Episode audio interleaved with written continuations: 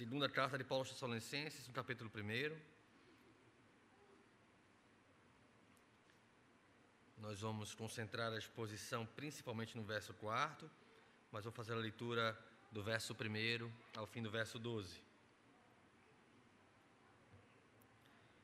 Diz assim a palavra do Senhor: Paulo, Silvano e Timóteo, a igreja dos Tessalonicenses em Deus, nosso Pai, e no Senhor Jesus Cristo. Graça e paz a vós outros da parte de Deus, Pai e do nosso Senhor Jesus Cristo. Irmãos, cumpre-nos dar sempre graças a Deus no tocante a vós outros, como é justo, pois a vossa fé cresce sobremaneira e o vosso mútuo amor de uns para com os outros vai aumentando, a tal ponto que nós mesmos nos gloriamos de vós nas igrejas de Deus, à vista da vossa constância e fé e em todas as vossas eh, em todas as vossas perseguições e nas tribulações que suportais, sinal evidente do reto juízo de Deus, para que sejais considerados dignos do reino de Deus, pelo qual, com efeito, estáis sofrendo. Se de fato é justo para com Deus que Ele dê em paga tri, é, é, tribulação aos que vos atribulam, e a vós outros que sois atribulados, alívio juntamente conosco quando do céu se manifestar o Senhor Jesus com os anjos do seu poder em chama de fogo, tomando vingança contra os que não conhecem a Deus e contra os que não obedecem ao evangelho de nosso Senhor Jesus. Estes sofrerão penalidade de eterna destruição, banidos da face do Senhor e da glória do seu poder.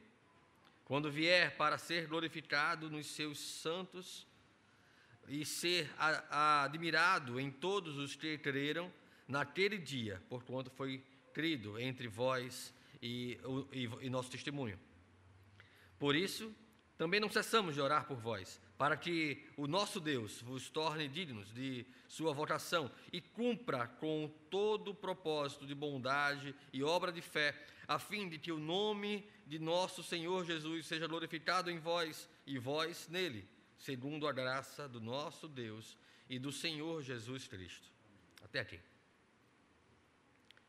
Vamos orar mais uma vez, que o Senhor possa nos ensinar na Sua palavra, que possa aplicar a Sua palavra em nossos corações e que, apesar da nossa indignidade, a dignidade, a pureza da palavra do Senhor, inspirada e escrita aqui por homens santos de Deus, possa alcançar os nossos corações sem ser contaminada com a nossa indignidade. Pai, bendito Todo-Poderoso Deus, te louvamos, Senhor, porque Tu és santo, Pai, e nós não, pecadores, Senhor, em essência, em natureza. Porque corrompidos pela nossa própria condição diante de Ti, nós temos praticado coisas que não agradam a Ti, Senhor, e não correspondem à verdade do Evangelho. A nossa corrupção natural nos inclina ao pecado. Pecamos porque somos pecadores. Mas o Senhor, santo, justo, que não pode ver o mal, nos amou. E no tempo e na história que o Senhor designou para a nossa salvação, nos atraiu a si, convertendo o nosso coração de pedra em carne e nos fazendo entender as maravilhas da redenção, o juízo que nos aguardava por causa das nossas obras mais e a redenção que o Senhor revelou em Sua palavra manifestada em Cristo Jesus, por meio do qual nós somos justificados, feito, feito igreja, Senhor. jamais sem Cristo, jamais sem cruz. Não estamos aqui cultuando em torno de uma graça barata, de uma salvação conquistada sem preço. Não, Senhor Cristo foi o preço. O sangue de Jesus consumou a ira de Deus e nos foi por propiciação e por remissão. Talvez palavras difíceis de compreendermos na sua totalidade. Mas, Senhor, estamos certos, Senhor, de que não poderíamos salvar a nós mesmos. E te louvamos, Senhor, por Cristo. Por isso estamos aqui, reunidos como a igreja fez no passado, em torno do sacrifício, mas desta vez do sacrifício revelado a tua palavra, que nos trouxe Cristo de uma vez por todas, o sangue derramado de uma vez por todas, de maneira perfeita e definitiva, para nos reconciliar com o Senhor e nos trazer a comunhão. Ó Deus, nos ensina na tua palavra, nos ensina acerca daquilo que precisamos ser moldados e viver em Ti, Pai. Enquanto aguardamos ansiosamente a expectativa da volta de Jesus, com o qual estaremos na presença do Senhor para todo sempre, na nova criação que o Senhor tem preparado e nos aguarda. Louvado seja o teu nome. Em nome de Jesus. Amém. Carta de Paulo aos Tessalonicenses, segunda carta de Paulo aos Tessalonicenses. Na última oportunidade que pude estar aqui com vocês, eu concluí uma série de exposições na primeira epístola aos Tessalonicenses. Nessa segunda, em especial, nós vamos tratá-la aqui, a partir do texto que nós lemos no começo dessa carta. É, e então nós poderemos desdobrar um pouco mais esse tema tão rico, essa carta tão rica na nossa EBD, que estaremos reunindo, como, temos feito, estudando o Novo Testamento, e o faremos também em 2 Tessalonicenses, discutindo um pouco mais as nuances dessa epístola. Mas aqui, no texto que nós lemos, Paulo vem trazer verdades profundas para a vida da igreja que eu espero que possa fazer sentido na minha vida, na sua vida, para que por ela sejamos moldados à necessidade que temos de viver uma vida íntegra, inteira, fundamentada pela palavra do Senhor e por ela moldados. A igreja, meus irmãos, está em ataque.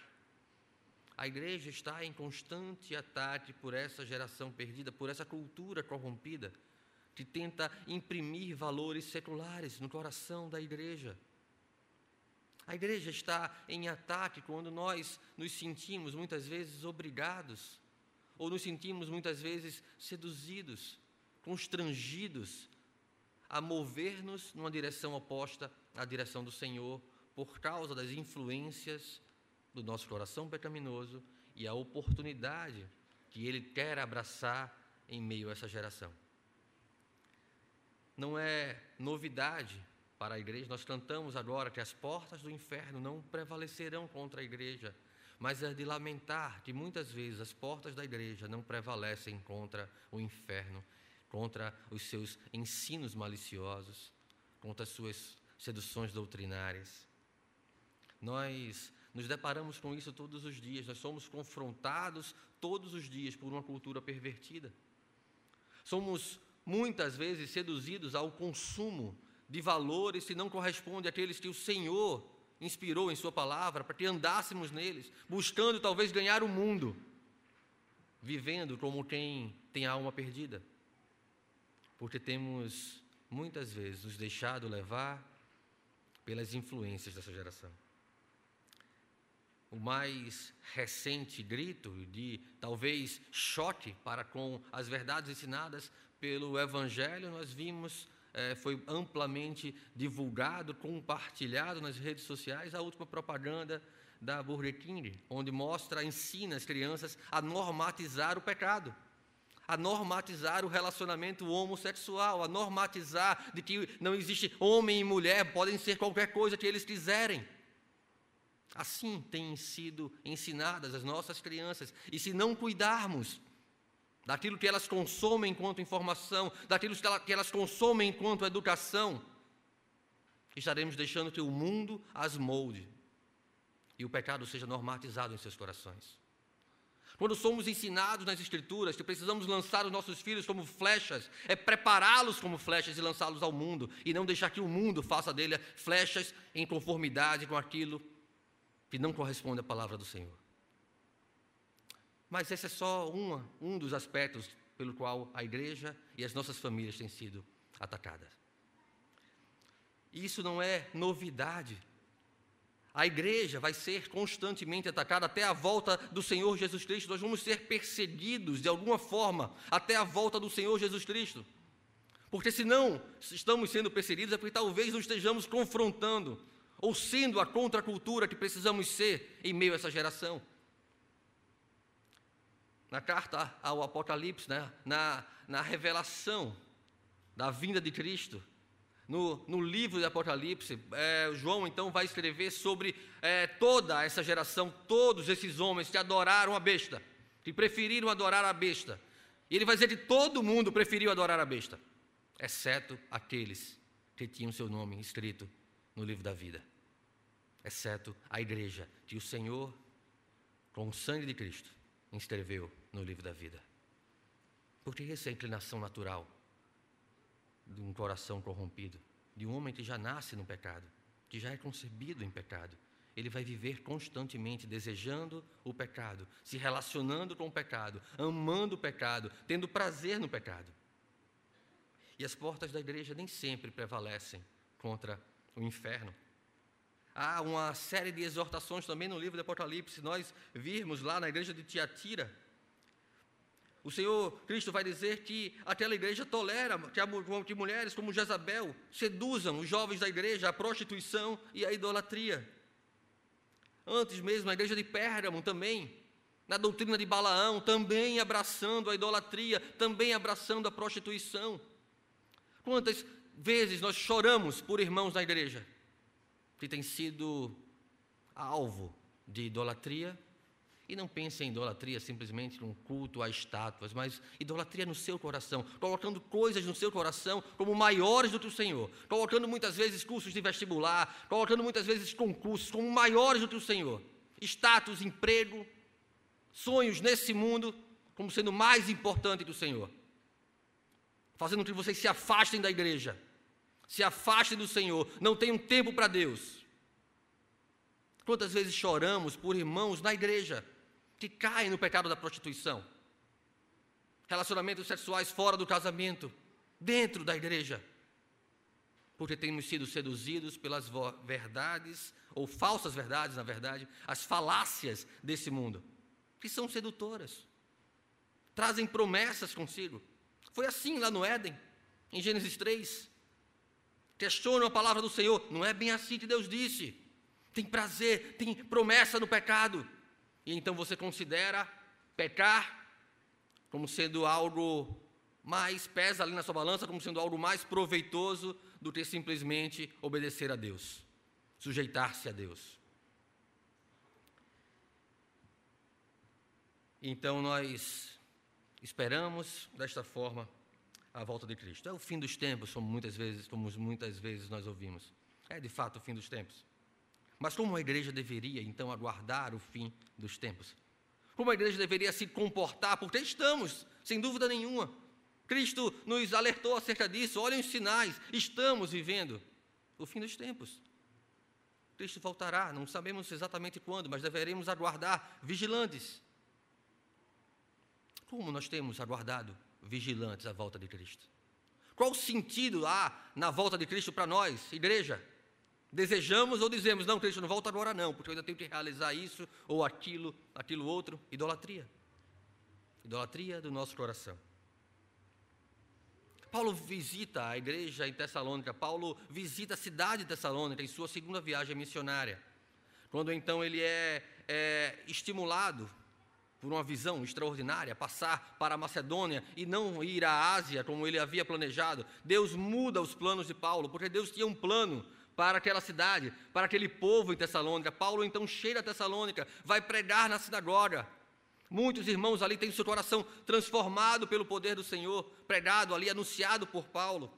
Se vocês abrirem suas Bíblias lá no livro de Atos, capítulo 17.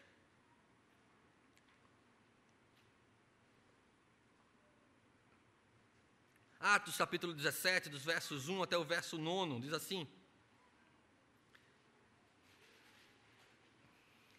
tendo passado por Anfípolis e Apolônia, chegaram a Tessalônica, onde havia uma sinagoga de judeus. Paulo, segundo o seu costume, foi procurá-los e por três sábados arrazoou com eles acerca das Escrituras, expondo e demonstrando ter sido necessário que o Cristo padecesse e ressurgisse dentre os mortos. E este dizia: É o Cristo, Jesus, que eu vos anuncio. Alguns deles foram persuadidos e unidos a Paulo e Silas, bem como numerosa multidão de gregos piedosos e muitas distintas mulheres. Os judeus, porém, movidos de inveja, trazendo consigo alguns homens maus dentre a malandragem, ajuntaram, ajuntaram a turba, alvoroçaram a cidade e, assaltando a casa de Jason, procuraram trazê-los para o meio do povo. Porém, não os encontraram. Arrastaram Jason e alguns irmãos perante as autoridades, clamando: Estes que vêm transtornando o mundo chegaram também aqui, os quais Jason hospedou. Todos estes procedem contra os decretos de César, afirmando ser Jesus outro rei. Tendo a multidão, como as autoridades, é, ficaram agitadas, vendo, desculpa, tanto a multidão quanto é, as autoridades ficaram agitadas. E ao ouvirem estas palavras, contudo, soltaram Jason. E os mais, após terem recebido deles a fiança estipulada. Então, Paulo prega aquela, naquela cidade, ele vai até a sinagoga, prega a palavra do Senhor, muitos se convertem. Muitos piedosos têm um coração transformado, muita gente preparada para aquele encontro com Deus que Deus planejou, que Deus então moveu Paulo a estar ali, que Deus então fez com que a palavra fizesse sentido na vida deles. Homens gregos, homens que não faziam parte dos, dos judeus ali, do, daquele povo é, é, é, especial que se achava mais, mais do que os outros, mas também judeus. Mulheres distintas, como narrados pelo texto, têm o seu coração transformado pelo Evangelho. Mas uma perseguição violenta faz com que Paulo tenha que sair daquela cidade. Paulo escreve a carta, a segunda carta aos Tessalonicenses, para uma igreja como a nossa, em meio a uma geração perdida e pervertida, em meio a, a duras perseguições físicas ou morais, naquele contexto muito mais físicas, pois eles perdiam a vida, perdiam suas propriedades, eram arrastados em meio às sinagogas. Hoje nós somos muitas vezes seduzidos ou humilhados ou confrontados de algumas outras maneiras, mas sempre seremos perseguidos, porque sempre a verdade do Evangelho vai contra a cultura dessa geração. Paulo prega a uma igreja que deveria permanecer constante, deveria permanecer firme. A segunda epístola aos Tessalonicenses, ela é escrita logo pouco tempo depois da primeira. Paulo escreve ali a primeira epístola aos Tessalonicenses, é, defendendo, defendendo a sua autoridade apostólica de muitos caluniadores, mas muito mais é uma, como uma carta de amor àquela igreja, é, exortando sobre alguns aspectos importantes, inclusive sobre a volta de Cristo, mas então ele se vê obrigado a uma segunda carta, porque haviam alguns ensinamentos na primeira que foram mal interpretados, mal dirigidos pela igreja, e havia criado uma série de confusões acerca da volta de Cristo. Muitas pessoas ouvindo sobre a volta de Cristo, sobre a iminência da volta de Cristo, e não queriam mais realizar os seus, seus deveres sociais. Não queriam mais trabalhar, não queriam fazer mais nada da vida. Se você soubesse que Cristo vai voltar, qual seria a sua reação? Opa, peraí, mas vocês sabem que Cristo vai voltar. Qual é a nossa reação diante dessa certeza, dessa convicção? Como nós temos vivido? Será que nós temos vivido de fato como se ele fosse voltar? Ou não, um dia de cada vez, deixa a vida me levar. Ou acaso vai fazer as coisas que precisa fazer e assim vai dar tudo certo? A condição do homem corrompido traz ignorância em relação ao seu Criador, em relação a Deus. Não conhecem e não obedecem o Evangelho do Senhor rejeitam a verdade das Escrituras. Paulo vai tratar de, de um povo, de uma igreja ali que está sendo formada em meio a homens corrompidos, em meio a uma geração perdida. No, em 2 Tessalonicenses, no capítulo 1, verso 8, ele vai dizer que em chama de fogo, tomando vingança contra os que não conhecem a Deus e contra os que não obedecem o Evangelho de nosso Senhor Jesus Cristo, ele vai dizer que Cristo virá contra eles, haverá juízo na terra. Creiam nisso, haverá juízo na terra. Novamente, fazendo a ponte com o Apocalipse, toda forma de mal será destruída. O fim da história está revelado. Cumprindo aquilo que o profeta Moisés escreveu, de que Deus não haveria de fazer acontecer coisas sem antes revelar à igreja, ele revela em Apocalipse: haverá um fim para essas coisas. Haverá um fim para a nossa dor, da nossa angústia, com um novo céu e uma nova terra. O livro do Apocalipse, ele revela não somente o juízo, muitas vezes a gente não quer ler Apocalipse. Ah, é muito juízo, é muita punição. Mas o livro do Apocalipse, ele revela o triunfo da igreja, é o triunfo de Cristo. É a nossa esperança.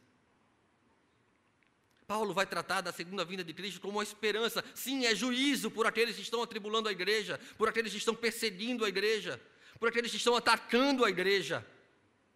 Mas a segunda volta de Cristo é a nossa entrada para a vida eterna nos céus. Sim, eles não conhecem a Deus e eles são contra, e eles não obedecem o Evangelho de Deus. Essa é a geração perdida, que não foi transformada pelo poder do Espírito Santo. Cristo, em sua volta, retribuirá. Retribuirá aqueles que não conhecem a Deus e se recusam a conhecê-lo. Não reconhecem como Deus de suas vidas, como Senhor de suas vidas. Vivem em idolatria.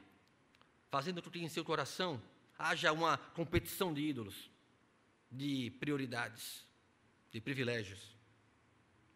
No capítulo 2, também de 2 Tessalonicenses, dos versos 10 a 12, Paulo escreve: E com todo engano de injustiça aos que perecem, porque não acolheram é, o amor da verdade para serem salvos. É por este motivo, pois, que Deus lhes manda a operação do erro, para darem crédito à mentira, a fim de serem julgados todos quantos não deram crédito à verdade, antes, pelo contrário, deleitaram-se com a injustiça tiveram prazer com o pecado, se relacionaram de maneira tão íntima, tão gostosa, tão prazerosa, se sentiram afagados pelo pecado e não queriam largá-lo. Assim é o coração daqueles que não têm o Senhor em suas vidas. Assim é o coração daqueles que vivem de maneira dissoluta, como se não houvesse Deus, como se Cristo não fosse voltar, como se tudo que tivessem para viver fosse apenas essa vida. Quando o homem, sem Deus, ouve a mensagem do Evangelho, consciente e voluntariamente ele a recusa, dentro de sua consciência e de sua vontade limitada, ele a recusa, manifestando sua inclinação natural à mentira, à corrupção, ao pecado. Trocam a verdade de Deus pela mentira. Paulo havia alertado a igreja de Roma acerca disso. Os homens não adoram a Deus como Deus, eles trocam a verdade de Deus. Deus traz a sua verdade, o seu evangelho. Eles não, eu prefiro essa mentira. Foi assim no Éden. Vamos voltar de novo ao Éden. Foi assim que Deus disse? Não, não foi assim que Deus disse. A verdade de Deus comprometida no Éden, em Gênesis 3. A verdade de Deus negada no Éden. Não foi isso que Deus disse. Ah, não foi, mas não foi bem assim. E a gente começa a questionar, começa a relativizar a verdade. E quando a verdade de Deus, quando o absoluto, que é a Escritura, que é o fundamento da nossa fé, ele então se desfaz, todo o prédio vai ruir toda a nossa religiosidade vai ruir, porque o fundamento não existe mais. A geração pervertida desse tempo troca a verdade pela mentira desse mundo. Paulo vai chamar esses homens de perversos e maus. No capítulo 3, versos 1 e 2, também de 2 Tessalonicenses. Finalmente, irmãos, orai por nós para que a palavra do Senhor se propague e seja glorificada, como também está acontecendo entre vós, e para que sejam é, para que sejamos livres dos homens perversos e maus, porque a fé não é de todos. Deus faz uma nítida separação entre a igreja e o mundo, entre o seu povo e os incrédulos. A fé não é de todos. Como disse Martin Lloyd Jones, Religião é o homem em busca de Deus. O cristianismo é Deus buscando o homem, manifestando-se a ele e puxando o homem para si. Paulo vai dizer que porque mesmo em meio a uma geração perdida e em suas mentiras, Deus escolheu soberanamente homens para a salvação. No capítulo 2, versos 13 e 14 de 2 Tessalonicenses. Escreve Paulo. Entretanto, devemos sempre dar graças a Deus por vós, irmãos, amados pelo Senhor, porque Deus vos escolheu desde o princípio para a salvação, pela santificação do Espírito e fé na verdade, para que também vos chamou, mediante o nosso Evangelho, para alcançardes a glória de nosso Senhor Jesus Cristo.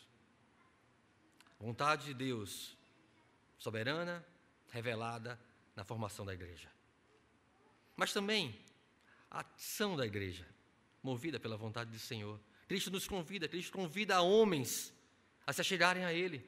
Cristo convida homens a ponderarem, larguem os seus fardos pesados, tomem o meu que é leve. E aí alguns dizem sim, outros dizem não. Mas aqueles que dizem sim, dizem sim porque o Senhor os instruiu e os habilitou para dizer sim. O Senhor os escolheu desde o princípio para a salvação. A palavra traduzida aqui para escolher ou elegeu, poderia ser uma outra tradução possível, ela enfatiza a, o soberano prazer de Deus em sua preferência, de tomar a iniciativa livremente, sem qualquer motivação em nós mesmos. Não havia nada em nós que nos fizesse mais amáveis a Deus. Ah, fulaninho é melhor que fulaninho. Não, isso não é. Basta um pecado para todos merecermos o mesmo inferno. Para todos merecermos a justa ira do Senhor, porque o Senhor é santo e não pode ver o pecado. Mas Deus, ainda assim, livre em seu amor, porque nos amou, está lá em Efésios capítulo 2, por causa do seu amor, porque nos amou quando nós éramos ainda pecadores. Ele nos deu vida, ele nos deu paz. E juntamente com Cristo, nos elegeu para uma vida eterna nos céus, a qual nós vamos desfrutar quando Cristo voltar. Quando Cristo voltar. Por isso nós esperamos tão ansiosamente a volta de Cristo. A igreja de Tessalônica deveria se animar, mesmo em meio a toda aquela tribulação, mesmo em meio a toda aquela perseguição, elas deviam se animar na certeza da salvação. Essa é a verdadeira alegria da igreja. Essa é a alegria constante da igreja. A salvação é a nossa alegria, a certeza da salvação, a certeza do triunfo de Cristo e da volta dele. Triunfante é a alegria da igreja. Porque foram chamados para uma glória eterna, não para a glória desse mundo, não para vencer nesse mundo, não para prosperar nesse mundo, não para tomar posse das bênçãos X, Y, Z nesse mundo. Mas a bênção na qual nós tomamos posse e tomamos porque foi conquistada para nós e não por nós, é a bênção da salvação. O milagre maior que Deus poderia realizar em nossas vidas é a salvação. Não é um carro, não é a casa, não é seu casamento. O milagre maior que Deus pode operar é transformar a natureza de alguém que só quer pecado, querer Deus. E só Ele pode fazer isso em nossos corações. No capítulo 1, Paulo vai exortar a igreja à perseverança. No segundo, ele vai trazer ensinamentos acerca da vinda de Cristo, e esse é o panorama de 2 Tessalonicenses. No terceiro, entre outras é, é, exortações, Paulo vai dar né, o exemplo do como nós devemos viver em conformidade com essa, essa verdade. Mas os versos 3 e 4, e em especial o verso 4 do capítulo 1. Volte lá seus olhos no texto. 2 Tessalonicenses, capítulo 1, versos 3 e 4, vai dizer: Irmãos, cumpre-nos dar sempre graças a Deus, no tocante a vós outros, como é justo, pois a vossa fé cresce sobremaneira, e o vosso mútuo amor de uns para com os outros vai aumentando, a tal ponto que nós mesmos nos gloriamos de vós nas igrejas de Deus, à vista de vossa constância e fé, em todas as vossas perseguições e nas tribulações que suportais. Havia perseguição naquela igreja. Havia tribulação naquela igreja. Não era um tempo fácil, não era um tempo cômodo. As pessoas não tinham liberdade de ir para a igreja. As pessoas não tinham liberdade de dizer somos cristãos. Mas as pessoas tinham a necessidade de viver como Cristo. Porque essa era a verdade do Evangelho que havia sido anunciada para aquelas pessoas. E essa foi a verdade que eles abraçaram com amor. Sim, Paulo vai fazer no primeiro capítulo uma exortação a essa perseverança. Embora no segundo ele vai falar da volta de Cristo, no terceiro, como eu falei, algumas outras exortações, mas principalmente a conduta de alguns dos irmãos, como eu mencionei, que estavam desleixosos de suas responsabilidades por uma interpretação equivocada da volta de Cristo. Ah, se Cristo vai voltar, para que eu vou trabalhar? Se Cristo vai voltar, para que eu vou fazer isso, aquilo, ou qualquer outra responsabilidade? E aí Paulo traz uma exortação dura. Aquele que não trabalha, que não coma. E se é assim que eles querem viver, que sejam excomungados da igreja. Não entenderam o que é Cristo. não aprenderam, de fato, genuinamente o que é Cristo. Paulo traz três características aqui de uma igreja viva. Uma igreja viva tem uma fé firme. É característica do cristão que progride, que cada dia tenha uma maior segurança em Cristo, uma fé firme, firmeza na fé, mais contentamento em Deus, mais comunhão no Espírito Santo. Em segundo lugar, uma igreja viva, ela tem um amor crescente.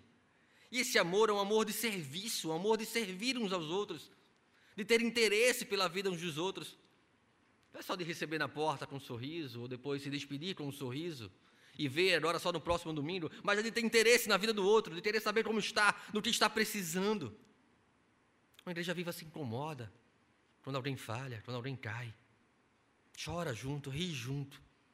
Participa das alegrias e das angústias uns dos outros. É um amor caridoso, que se torna cada, vez mais evidente na maneira como nos tratamos. Em terceiro lugar, e, e eu gostaria de chamar a atenção para esse ponto. Uma igreja viva é uma igreja que persevera constante. Não é uma igreja que simplesmente abandona Cristo na primeira dificuldade. Não é uma igreja flexível, como o personagem do livro do Bunyan, Peregrino.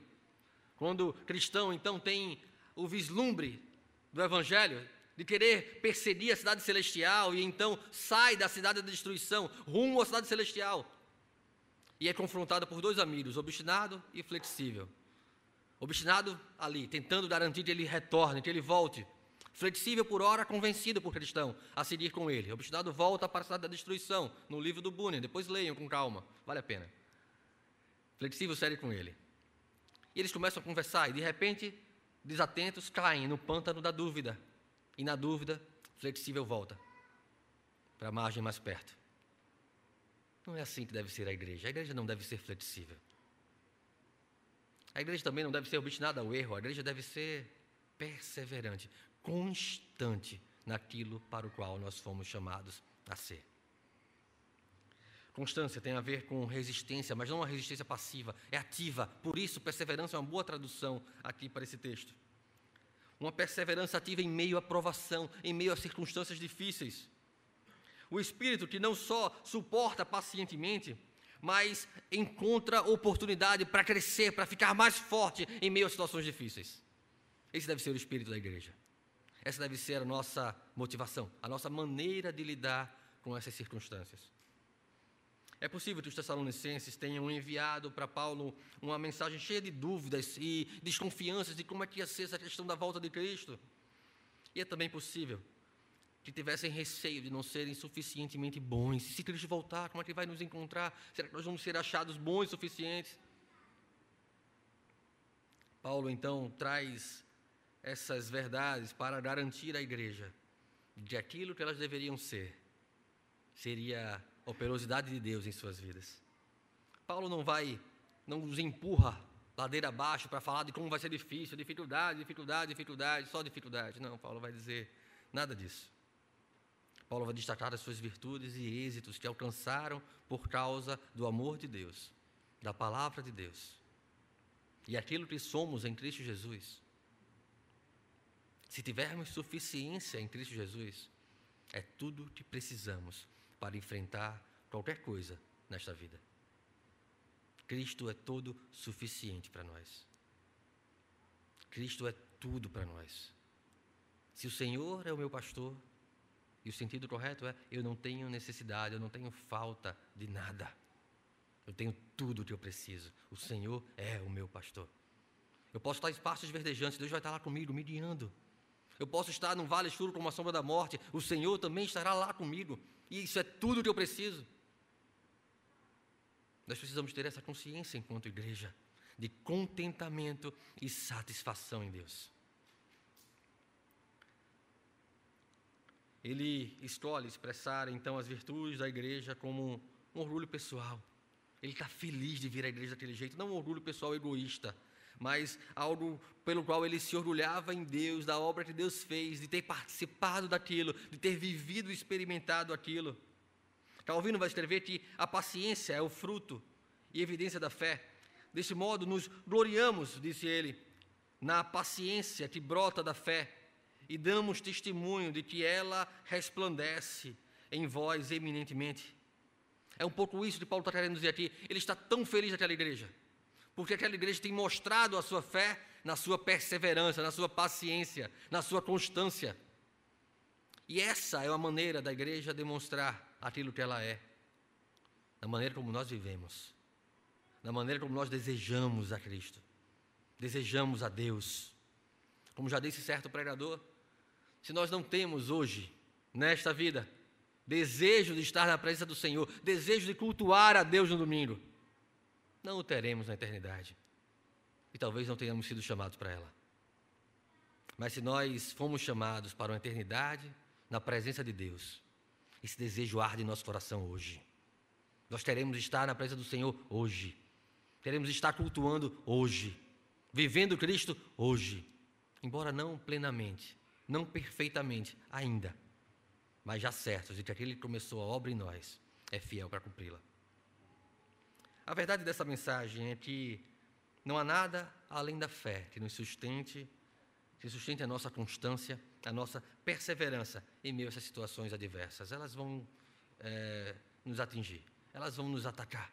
Mas se nós tivermos fé, quando vier o dia mal, devidamente revestidos com a armadura de Deus, nós vamos poder suportá-los. Nós vamos poder passar por eles. Eu gosto de uma frase do Churchill que ele, que ele diz que se você estiver atravessando o inferno, continue atravessando. No sentido de que ele vai passar. Continue atravessando porque ele vai terminar. Não importa a situação que nós estamos enfrentando, a constância no Senhor, a perseverança no Senhor, a certeza de que Deus está conosco em todo o tempo, que nosso triunfo é o triunfo de Cristo, que a nossa vitória é a vitória de Cristo, é a salvação conquistada na cruz por nós precisa alegrar o nosso coração e nos dar o ânimo necessário para enfrentarmos os dias maus de nossas vidas. Por isso, quanto mais alguém se apropria e faz uso da fé, mais será habilitado a ter paciência, a ter perseverança, a suportar com mais firmeza as circunstâncias desta vida. Assim como, por outro lado, distante da fé, seremos facilmente tragados pela ansiedade, pela impaciência, pela tribulação, pela angústia. E talvez, em último caso, até pelo suicídio. Versos 11 e 12 do primeiro capítulo da segunda epístola aos Tessalonicenses.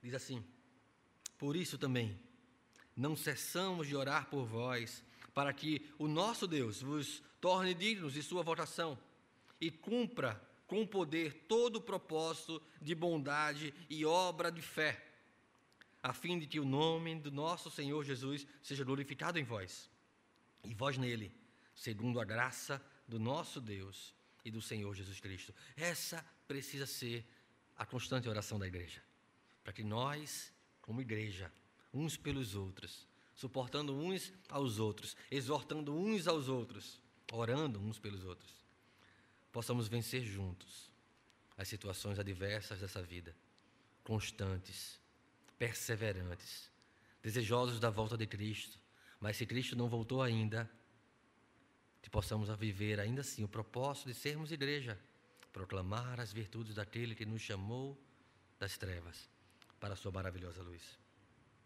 Esta fé deve nos levar à prática, deve nos levar à vida cristã, de todas as boas obras para a qual o Senhor Deus nos preparou desde o princípio, desde a eternidade, para que andássemos nela, como também executa em nosso coração a fé necessária para estarmos habilitados a isso. A perseverança dos santos, disse Lawson, é na verdade a perseverança do Salvador nos santos. A nossa perseverança é preservação. A nossa perseverança é a perseverança do Senhor em nossos corações, nos habilitando, nos dando constância, nos revelando aquilo que somos nele, para permanecermos, enfim, inabaláveis.